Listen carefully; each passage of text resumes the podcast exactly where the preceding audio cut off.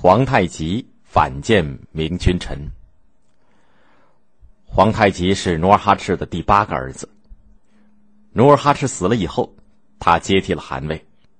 这时，袁崇焕派来使者调研努尔哈赤的丧事，试探新头领的动向。皇太极也要休整军队，也派使者回访袁崇焕，商议罢兵的事。其实，双方心里都明白。这不过是为下一次战争做准备。袁崇焕利用这段时间，加紧修复了锦州、中左卫、大凌河等城市的防御工事。第二年农历五月，皇太极就向明军发起了攻击，他亲率四旗士兵进攻大凌河。由于加固城墙的工程还没有完工，守兵逃跑了。皇太极另一路军队进攻锦州。但是遭到锦州守将的顽强抵抗，没有得手。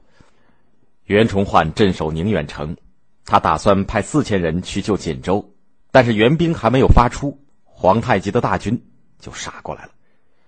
袁崇焕率领部分军队坚守城内，派大将满贵、尤世禄出城，凭借护城河、布列车阵与火器阵与后金兵作战。后金兵伤亡很大，大将吉尔哈朗等受了伤。攻不下宁远，皇太极又回过头去打锦州，仍然是攻不下来，只得将两座已经被他占领的小城拆毁以后退兵。当时称这次宁远锦州保卫战为宁锦大捷。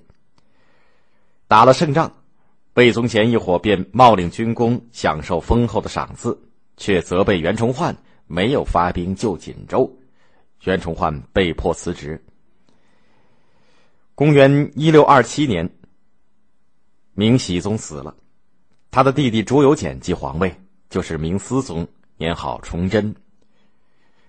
这是一个雄心勃勃的皇帝，勤于政事，企图挽救即将灭亡的明朝。但是他急于求成，刚愎自用，结果一些正事儿反被他办糟了。崇祯帝一登基，就给魏忠贤一伙沉重的打击，魏忠贤被抄家，充军到凤阳。没有走到目的地，他就用自杀结束了罪恶的一生。宁锦大捷被阉党冒功的事情也被翻了出来，大臣们请求重新启用袁崇焕。崇祯帝也对袁崇焕抱有很大的希望，便任命他为兵部尚书、都师，指挥河北、辽东以及山东、天津等地的军务。崇祯帝亲自在便殿召见袁崇焕，问他的打算。他说。臣下的计划都写在奏书里，如果陛下能授给臣下行使全权的话，大约五年可以恢复辽东全部土地。崇祯帝非常高兴，赐给他一口尚方宝剑，特许他拥有执行公务的全权，又命兵部、户部、吏部在兵权、钱粮、用人等方面全力配合他。袁崇焕回到宁远以后。全力整顿宁远的防务，加强士兵的训练和火器粮草的储备，申明纪律，鼓舞士气，等候迎击后金军队的再次进攻。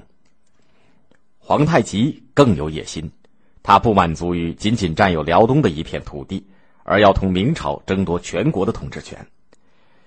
袁崇焕率重兵在宁远坚守，阻止了他经山海关进兵北京的道路。便转而从防守比较薄弱的其他的长城关口入侵。公元一六二九年农历十月，皇太极率大军十多万，绕道从喜峰口（就是现在的河北遵化的东北）、大安口（就是现在河北遵化北部）越过长城向北京扑来。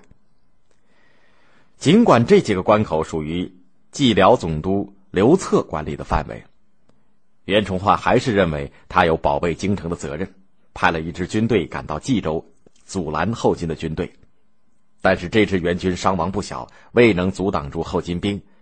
眼看后金兵即将杀到北京城下，袁崇焕急了，自己带着重兵日夜兼程赶回北京，亲自保卫京城。崇祯帝在皇宫里召见了袁崇焕。然而残留的魏忠贤死党却又造谣说。袁崇焕与皇太极讲和，就是跟他勾结。这次皇太极进攻北京，是袁崇焕引来的。多疑的崇祯皇帝不由得对袁崇焕起了疑心。袁崇焕的队伍是千里奔驰到北京的，非常疲劳。召见时，袁崇焕提出希望让他的将士到城里休整一下。崇祯帝口头上对袁崇焕说了一些慰劳的话，但拒绝了他进城休整部队的要求。袁崇焕只得把队伍扎在广渠门外。后金军队与袁崇焕的军队打了几仗，互有伤亡。皇太极准备退兵，但他不想就这么无功而回，他要想个计谋除掉袁崇焕，以后也少了一个强有力的对手。刚好后金兵抓到两个明朝的太监，关在营帐里，他就叫人做了这样的一些安排。晚上，两个太监还被关在营帐里，没有人跟他们说话。忽然，他们听到营帐外看守他们的士兵在说话。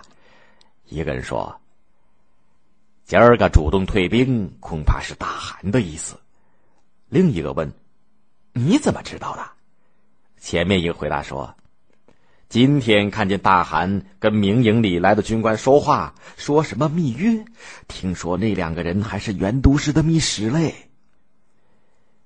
那天晚上看守也不严，两个太监找到一个机会，顺利的溜了出来。一到宫里，他们就向崇祯皇帝报告。